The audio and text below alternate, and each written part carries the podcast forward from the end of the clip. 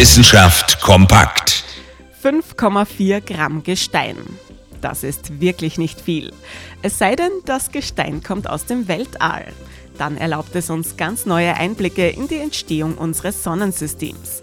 Diese paar Gramm Gesteinsbrocken stammen vom Asteroiden Ryugu, ein relativ kleiner Himmelskörper, der um die Sonne kreist und das gar nicht mal so weit von uns entfernt. Vor fast zehn Jahren hat sich die japanische Raumsonde Hayabusa 2 auf den Weg dorthin gemacht. Und ihre Mission war äußerst erfolgreich. Die Sonde hat den Asteroiden nach allen Regeln der Kunst untersucht und ihm Gesteinsproben entnommen. Oder besser Gesteinspröbchen. Mittlerweile ist dieses Gestein von Ryugu auf der Erde gelandet, genauer gesagt im Labor. Nicht mal eine Handvoll Asteroidengestein steht zur Verfügung und trotzdem steckt so viel drinnen. Vor allem viele neue Erkenntnisse.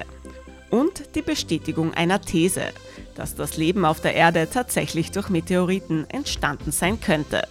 Diesen Schluss erlauben die tausenden unterschiedlichen organischen Moleküle, die in der Gesteinsprobe zu finden sind.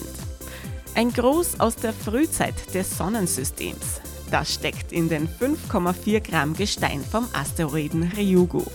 Kleiner Asteroid, ganz groß. Interessante Themen aus Naturwissenschaft und Technik.